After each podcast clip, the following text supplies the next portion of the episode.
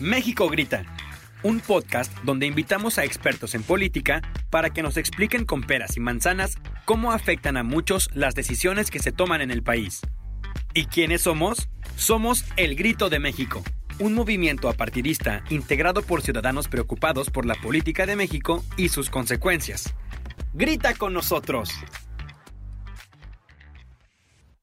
Hola, bienvenidos a su podcast, uno de los nuevos favoritos que van a tener próximamente para que nos tengan en cuenta, México Grita. Mi nombre es Cristina Salinas y les quiero presentar a un invitado de lujo que es experto, es uno de los primeros maestros eh, aquí en las universidades de Nuevo León que habla de los temas electorales. Doctor Jorge Segoviano, bienvenido. Muchas gracias, Cristina. Eh, muchas gracias por la invitación a esta organización de México Grita, que me parece un nombre bastante interesante porque de alguna forma eh, la mayoría de los mexicanos hoy están gritando algo, algo de injusticia, algo de necesidades y también están gritando su necesidad de participar en la vida política de este país. Estamos hablando, nos estamos comunicando y bueno, en este primer episodio se denomina política para principiantes y ateos, pero ateos en el sentido de gente que ha perdido la fe en la política de nuestro país tú que estás más metido en temas con jóvenes, que les puedes explicar un poquito qué es la democracia, primero. Yo creo que el deber ser, vámonos por partes. Bueno. ¿Qué es la democracia? Tenemos que hablar de la democracia eh, atendiendo a esta reflexión que ustedes están haciendo aquí, que es para ateos, ¿no? Si yo hablara de la democracia eh, para ateos, pudiera decir, bueno, eh, la democracia pertenece a la Trinidad o a la Santísima Trinidad. Vámonos, ya comparándola. Santo, ¿no? Eh, ¿Cómo lo podría este, ejemplificar, hacer esta analogía? Muy simple. Em, para que exista democracia debe de existir una constitución que reconoce los derechos humanos, ¿sí? Para que exista la democracia debe de existir también eh, en un Estado constitucional que divide los poderes y este elemento de la democracia viene a ser parte eh, eh, un componente interesante porque es por medio de la cual nosotros elegimos a nuestros gobernantes. Y obviamente la democracia ha cambiado. La democracia que hoy vivimos en México no es una democracia que vivieron los griegos, por ejemplo, que es su antecedente antiquísimo, ¿Qué hacemos con la democracia y para qué nos sirve? Exacto. ¿Cómo se come? ¿Cómo se baila la democracia? En ¿Existe en México? Existe en México y, y, porque, bueno. Es una duda que tenemos mucho, digo, porque al final del día estamos viendo otras realidades en nuestros congresos, en nuestras cámaras y en nuestros gobiernos que decimos, bueno, entonces, ¿quiénes votamos y por qué votamos? Y al final del día tampoco estamos tan de acuerdo con muchas tomas de decisiones. Fíjate que, que no estemos de acuerdo con las decisiones que están tomando no quiere decir que no sea un gobierno democrático. Es parte. Hay elementos importantes de ¿Por qué tenemos un gobierno democrático? Primero tenemos libertades y tenemos igualdad. Tenemos la libertad de nosotros de expresión, de participación, de asociación, de reunirnos con, con nuestros padres, con nuestros hijos, con nuestros amigos para ser parte de cualquier partido político, de apoyar, de respaldar cualquier candidato, ¿sí? Y ejercemos ese derecho libremente estamos viendo una evolución del concepto de democracia porque ahora el tema de la participación ciudadana viene a ampliar. No solamente el ciudadano va y vota a sus representantes, ahora votas las decisiones que estos representantes van a tomar a través de los mecanismos de participación ciudadana, que en Nuevo León tenemos siete instrumentos. Pero bueno, aquí lo más importante es, eh, y esto lo dejo muy claro y me parece que es algo de reflexión, que nos lo llevemos eh, a reflexionar, el voto es uno de los derechos más importantes, ¿sí? En la historia de los derechos humanos. Porque a través del voto nosotros elegimos nuestros representantes. A través del voto, ¿sí? Esos representantes empezaron a tener la sensibilidad de voltear a crear derechos para las demás personas. ¿sí? Imagínate que antes de la Declaración de los Derechos eh, Humanos, o mucho antes, eh, cuando estaba eh, hace 800 años, eh, un rey que se, llama, que se le conocía como Juan sin tierra, ¿sí? que se estableció los primeros derechos en el mundo, es decir, eh, las personas no tenían derecho a elegir, sus representantes no tenían derecho a nada. Y, el voto fue la primera forma de dividir el poder en el mundo, ¿sí? porque antes era nada más el rey. Y entonces, al momento de reconocer la votación y que se elige una Cámara de Representantes, ¿sí? En aquel tiempo de los lores, acá ahora diputados y senadores, ¿sí? La primera forma de ponerle un contrapeso al rey fue a través de esa Cámara, por medio de la elección, ¿sí? el acto de ir a votar. De ahí empieza, por primera vez en el mundo, ¿sí? el derecho a votar. Y este derecho por eso lo conoce como una libertad clásica, ¿sí? Porque deriva desde entonces. Imagínate tú si no tuvieras ahora el derecho de ir a votar por alguien. Que ahorita ya no lo quitaran. No, pues es una monarquía. ¿Quién va a reflexionar sobre las necesidades de tu mamá, de tu tía, de tus hijos? ¿Quién va a reflexionar sobre lo que más conviene para nuestro país, para tu colonia, para tus vecinos, para la educación, para la industria? No tendrías la oportunidad tú de elegir a alguien para que te represente. Por eso nosotros en México somos ejemplo en la creación de por ejemplo, este órgano, eh, el Instituto Nacional Electoral, que ha tenido toda una evolución, que ha sido un guardián de la democracia.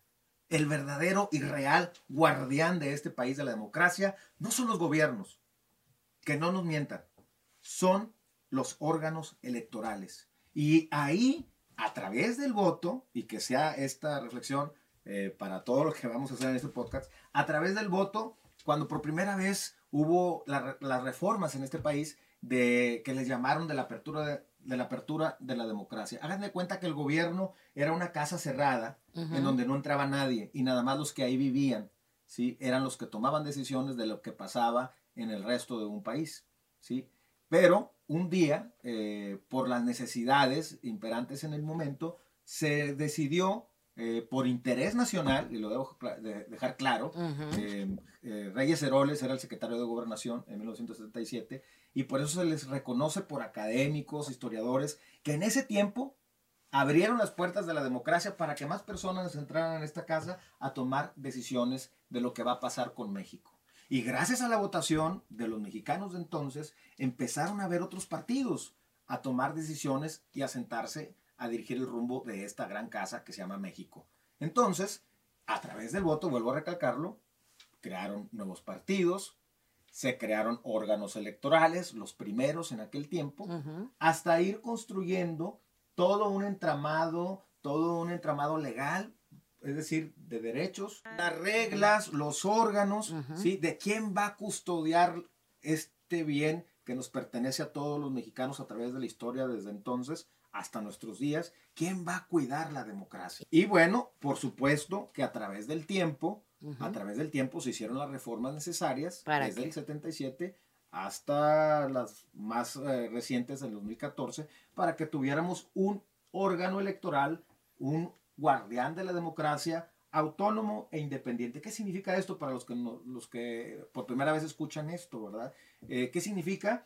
Que este órgano no va a obedecer a ningún gobierno, ni de los tres niveles, ni al presidente de la República, ni a un gobernador, ni a nadie. Es un órgano integrado por ciudadanos que obviamente a través del tiempo se han profesionalizado, es decir, están preparados, tienen sus profesiones.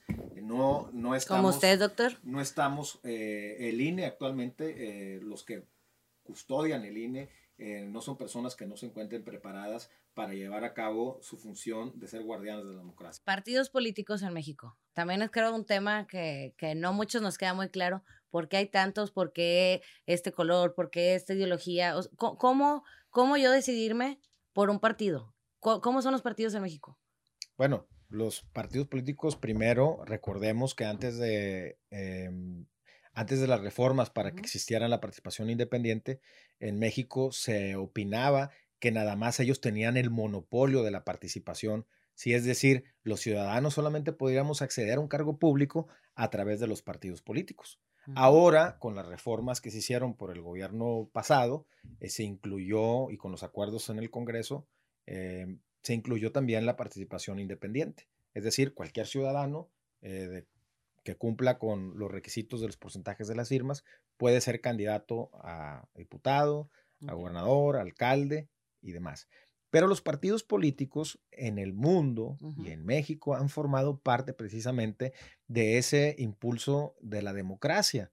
Tienen un, tienen un objetivo particular los partidos, eh, formar ciudadanos, ¿sí? formarlos, entre esos ciudadanos que forman el, elegir a los mejores, a los más capacitados, a los más preparados, ¿sí?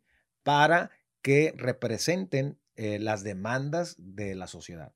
Es decir, los partidos políticos son hoy por hoy en México, son parte de, los que están ocupados 24 eh, horas del día, por si podemos decir, porque aparte tienen un financiamiento público, ¿sí? De la democracia mexicana. Es parte de la oposición política. Eh, a mí me parece que de pronto decir que mm, deben desaparecer es un error, porque los partidos políticos fueron parte también en este proceso de construcción de la democracia que hoy tenemos, de los órganos electorales, de esa autonomía e independencia. Eh, hay ahorita, ahora sí que tenemos para escoger, ¿no? Tú puedes elegir votar por la persona o puedes elegir votar por un color, ¿sí? O por un partido, o incluso sin color, es decir, un independiente.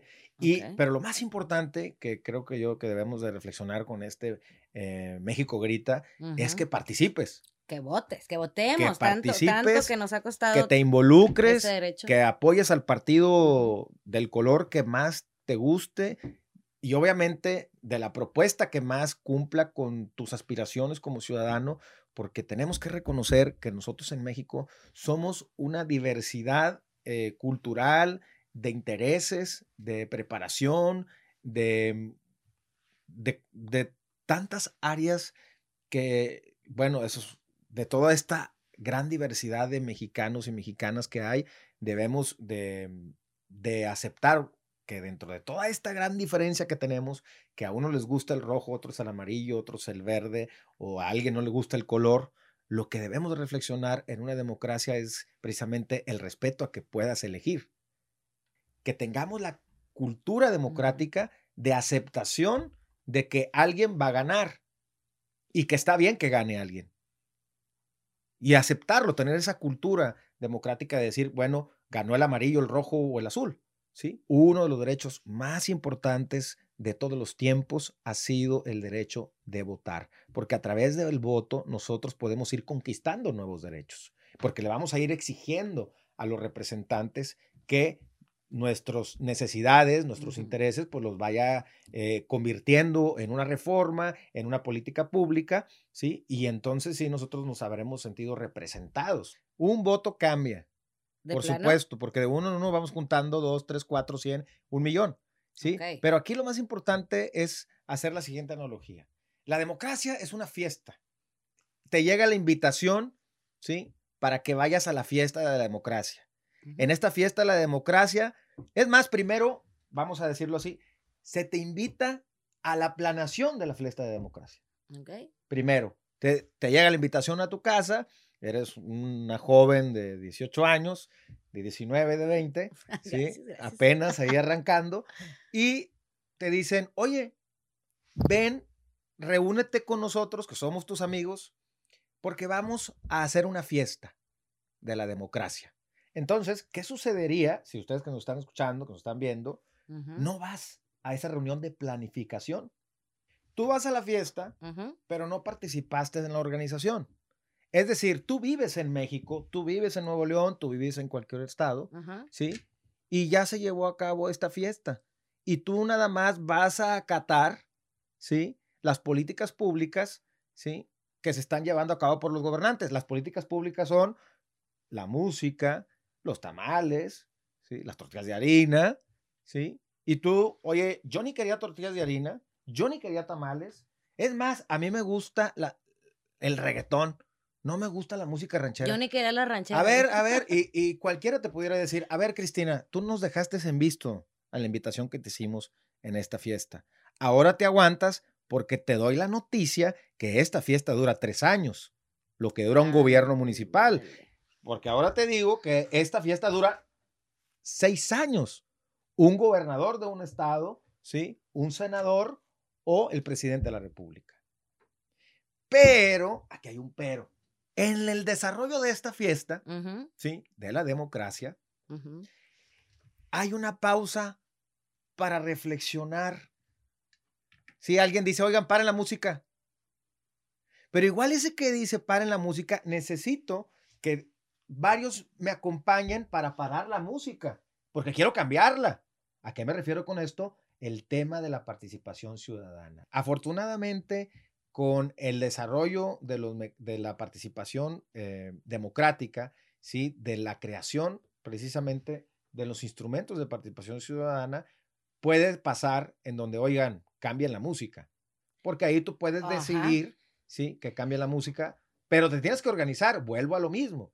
Si no se organizan y no ejercen ese derecho de participación con los mecanismos que existen, como ahora que ya tenemos el de revocación del mandato, por ejemplo, ¿sí? O que vayamos a cambiar alguna, alguna ley que existe en el Congreso que no nos gusta, es decir, el son que están tocando, la música que suena, no me incita a bailar.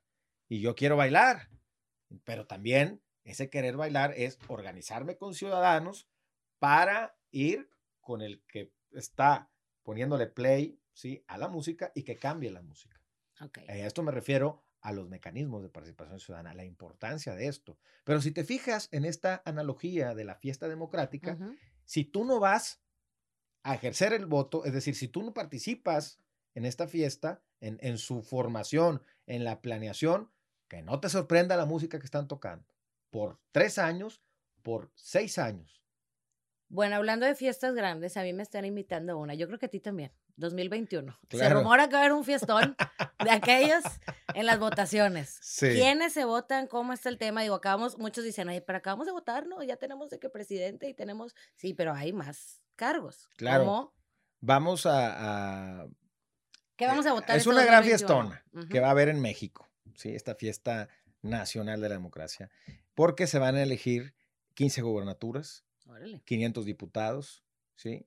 Y pues ahí surge, y bueno, además, federales, federales. Sí, federales y también diputados locales, sí, alcaldías, sí, es la más grande que ha organizado el Instituto Nacional Electoral en la historia. Contrario que pensábamos que las pasadas fueron las más grandes, no. esta es la más las 2021. Así es.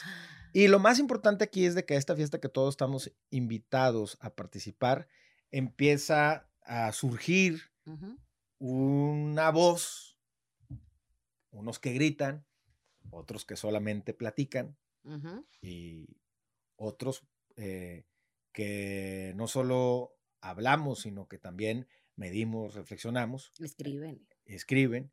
En esta gran fiesta todos participamos y todos debemos ir a esta fiesta, porque está en juego la visión de un solo México o la de un México en donde en esta fiesta hay distinta música y que también se vale que cambiemos de música y que todos participemos en la fiesta. Bueno, y que nos sintamos a gusto con lo que pasa. Es decir, vamos a ir a elegir 500 diputados en el Congreso. ¿Qué, ¿Qué hacen nuestros diputados? Primero los federales. Primero, ¿qué, ¿qué hacen los diputados o cuál es la función? ¿no? Porque estamos aquí con ateos. Sí, exactamente, porque realmente... y política para principiantes. Exacto. Porque por lo regular todos piensan Em, y en algún momento de mi vida yo también lo pensé, los diputados solamente se sientan y levantan la mano, cobrando millonarias eh, sueldos y están nada más sentados levantando la mano. En México tenemos tres poderes. El poder ejecutivo representado por el presidente de la República, ¿sí? El poder judicial, que es representado por los jueces y magistrados, por la Corte, la Suprema Corte de este país, y el Congreso de la Unión integrado por dos cámaras, una de diputados y otra de senadores. Vamos a elegir a los diputados, a los 500 diputados que integran la Cámara. ¿Cuál es la función? Así rapidita. Sí, por favor. que esto tiene que ver con un gran tema de, la, de lo que hablamos al principio, la división de los poderes, ¿sí? Estamos hablando de los derechos humanos y estamos hablando de la democracia. Para que exista un Estado donde exista e, esta constitución. Entonces, la división de los poderes, ya dijimos que son tres. Yo me acuerdo en la primaria que me enseñaron esto en las clases de civismo, no sé si tú llevaste. Sí, claro. Pero me acuerdo, hay tres poderes, el ejecutivo es el presidente, el poder judicial, los jueces y magistrados, y el Congreso de la Unión, senadores y diputados. ¿Por qué existe esto? Yo creo que la pregunta primero, bueno, ¿y por qué existen tres poderes? Porque primero somos una república en donde no tenemos un rey, en donde no hay un emperador. Es decir, aquí la persona que está al frente del Ejecutivo no se manda solo. Y tampoco los senadores se mandan solos, ni los diputados, y tampoco el Poder Judicial se manda solo. Aquí existe la Constitución, que es el documento de este país que pone orden a los tres. Pero ¿qué hacen nuestros diputados y senadores? O sea, son 500 personas que representan a nosotros los ciudadanos para a todos crear... los mexicanos. Ok, a nivel federal, para crear qué, qué ¿cuál es su función principal? La primera función que tiene una Cámara, ¿sí? un Congreso, es el, es el contrapeso político. Y bueno, a lo mejor dicen, ¿qué es eso? Sí. Es que no tenga el poder absoluto un solo poder. Ok imaginemos a, que va un malabarista en la cuerda ¿sí? y ese equilibrio y está sosteniendo los tres poderes. Ese es el equilibrio que debe de existir. No manda uno sobre el otro ni uno sobre el otro. Claro, hay sus, sus libertades para ejercer sus facultades, pero lo más importante es que no gobierne un solo poder. En el Congreso, es decir, los diputados se convierten en la voz de los ciudadanos. Okay. Sí, y que bueno, aquí hay, digámoslo así, un gran desafío para esos cargos públicos. Ellos son la voz de todos los mexicanos. Ellos van a aprobar lo que hace el presidente de la República o no lo van a aprobar. Estos 500 personas, ciudadanos. Estas 500 personas. Ok. ¿Van a aprobarlo o no? Dentro de algunas de las funciones o de todas estas funciones que ellos tienen. Además de crear leyes para todo el país, además de ejercer una función de fiscalización de los recursos públicos, de los órganos autónomos federales, de mm, incluso de los gobiernos de los estados, porque existe una gran auditoría nacional, ¿sí? ellos también van a, digámoslo así, en representación nuestra, ¿sí? aprobar las cosas que hace o no hace o deja de hacer ¿sí? el presidente de la República. Es muy importante, todos los que nos escuchan, los que están atentos a estas reflexiones. O estamos aprendiendo. Los que, estamos, aprendiendo. que el próximo año vayamos a votar, ¿sí? Mínimo por gente preparada. Nadie en su sano juicio se va a subir a un avión si el piloto no tiene horas vuelo ni está certificado. Si no está preparado, no te subes. Porque ¿quién va a pilotear el barco? Y yo me atrevería también a decir un certificado médico. Porque el que va a manejar un barco o el que va a pilotear un avión, pues si se encuentra con bajo la influencia de alguna situación distinta, pues no va a llevarlo a buen lugar. Entonces, ese sería mi tip, más allá de decir voten por este. no, vaya, salgan todos al carnaval, disfrútenlo, participen dentro de él, ¿sí? Y formen parte de, este gran festival que va a ser la gran elección el próximo año en todo el país. ¿Cuál es la propuesta de A, B o C? Y si esa propuesta, es decir, si a ti te gusta el medio ambiente y bueno, esa persona va a poner políticas públicas, ¿sí? De medio ambiente, pues bueno, ve y respalda esa propuesta. Primero, hay que ir a votar. Y segundo, pues así como ellos son nuestros representantes 24 horas del día, eh, yo creo que me sumo a la propuesta que ha hecho la Comisión Electoral de Nuevo León de un ciudadano de 365 días. No solamente cada tres años, como tú bien lo explicaste hace rato. Oye, yo nada más voy y voto cada tres años y ya me olvido, ya no sé nada de lo que está pasando. No, el ciudadano eh, democrático actual debe de ser un ciudadano de todos los días. Si ya votaste, ahora pues observa lo que está pasando. Si algo no te gusta de esta gran fiesta, cómo se está llevando a cabo, organízate con los ciudadanos y tienes algunos eh, instrumentos de participación ciudadana para cambiar el rumbo de eso que está pasando, de esa fiesta, ¿no? Y hay que decirlo, Cristina, es uno de los derechos más importantes porque a través de él se van a tomar decisiones en el futuro de este país, a través del voto que nosotros vamos a ejercer el próximo año. Vamos a, nombrar a las personas que van a tomar decisiones de lo que va a pasar en los próximos 20 años. Pero lo que nos debe de quedar claro, que el próximo año el gran guardián de la democracia ¿sí? El gran guardián, que también lo voy a decir así tal cual, con todas las palabras. A los mexicanos les ha costado, a los mexicanos del pasado. A lo mejor el mexicano de ahorita que apenas va a votar no tiene memoria ni, ni, se ha informado. Ah, pero a los mexicanos les ha costado desde 1977 construir este gran guardián de la democracia. Que nadie esté por encima de este guardián de la democracia, ningún gobierno, ningún color, ni, nadie. El gran guardián, que quede claro, es el órgano electoral, el Instituto Nacional Electoral. Cuidémoslo, respaldémoslo, porque a través de él se va a garantizar que nuestro voto, ¿sí? Que los representantes que nosotros vamos a elegir en nuestra libertad, en nuestra igualdad, sean los que nosotros digamos, ¿sí? En el 2015, a nivel mundial, se hizo una reflexión, ¿sí? Eh, por el Foro de la Economía Mundial, en el 2015, o sea, no hace mucho, sí, hace cinco, años. Y todos hacían la pregunta de que en el mundo no había líderes, ¿sí? que no había líderes, la palabra líder, eh, tal cual, que nos faltaban líderes en el mundo. Entonces, yo creo que si pudiera dar una opinión de cómo debemos de ver al que va a ser nuestro representante, eh, tanto en Nuevo León, los diputados federales, el próximo gobernador que vamos a tener, o gobernadora, eh, o gobernadora em, y los 500 diputados eh, que se van a elegir federales, pudiéramos tomar en cuenta algunas reflexiones que se hicieron de estas preguntas, porque hicieron preguntas a nivel mundial mm. y coincidieron en varias cosas que debe de tener un líder. ¿no? Primero vamos a buscar un líder. Em, yo pudiera poner estas 10 características. ¿no? Em, si nos las permites, por favor. Que sea líder, que tenga la capacidad de inspirarnos. O sea, cuando tú vas a ir a elegir un diputado, un gobernador o gobernadora, ¿sí? Cuando lo escuches, que te transmita esa inspiración, ¿sí? Que, lo escuches y, te, y no solamente que te convenza, sino que te inspire, que nos vaya a llevar a un lugar más próspero, ¿sí? No a un retroceso, sino a un lugar más próspero.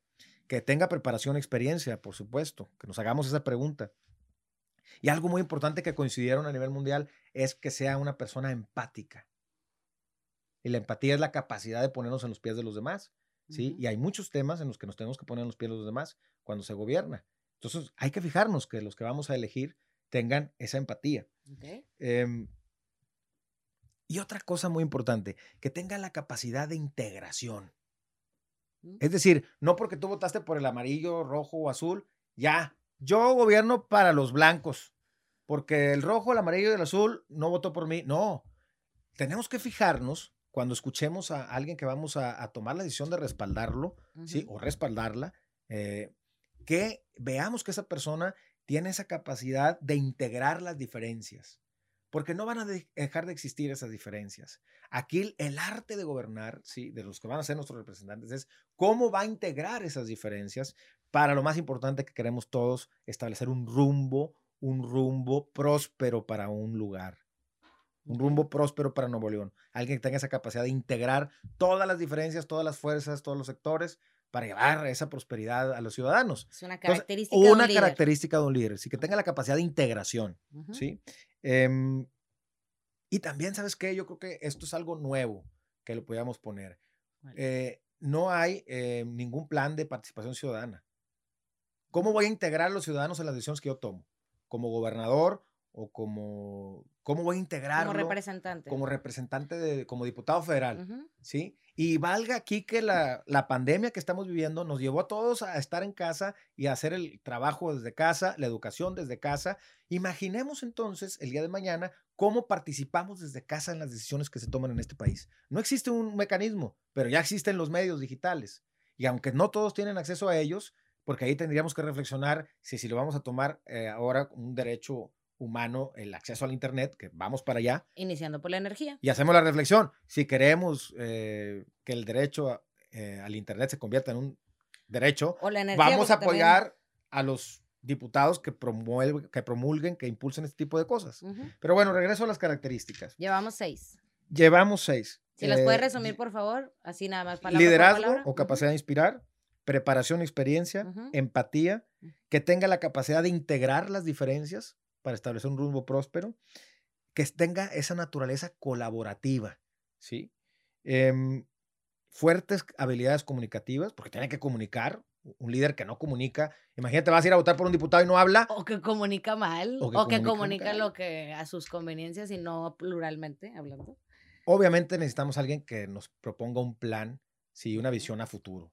Sí, necesitamos ir hacia el futuro. Estrategias, planes. Estrategias, planes y que y otra, otra característica, que tenga una, una, una visión eh, multidisciplinaria y global. Mm. Nosotros ahora, en cualquier estado del país, las decisiones que se toman en, en un lugar eh, repercuten en todo el mundo.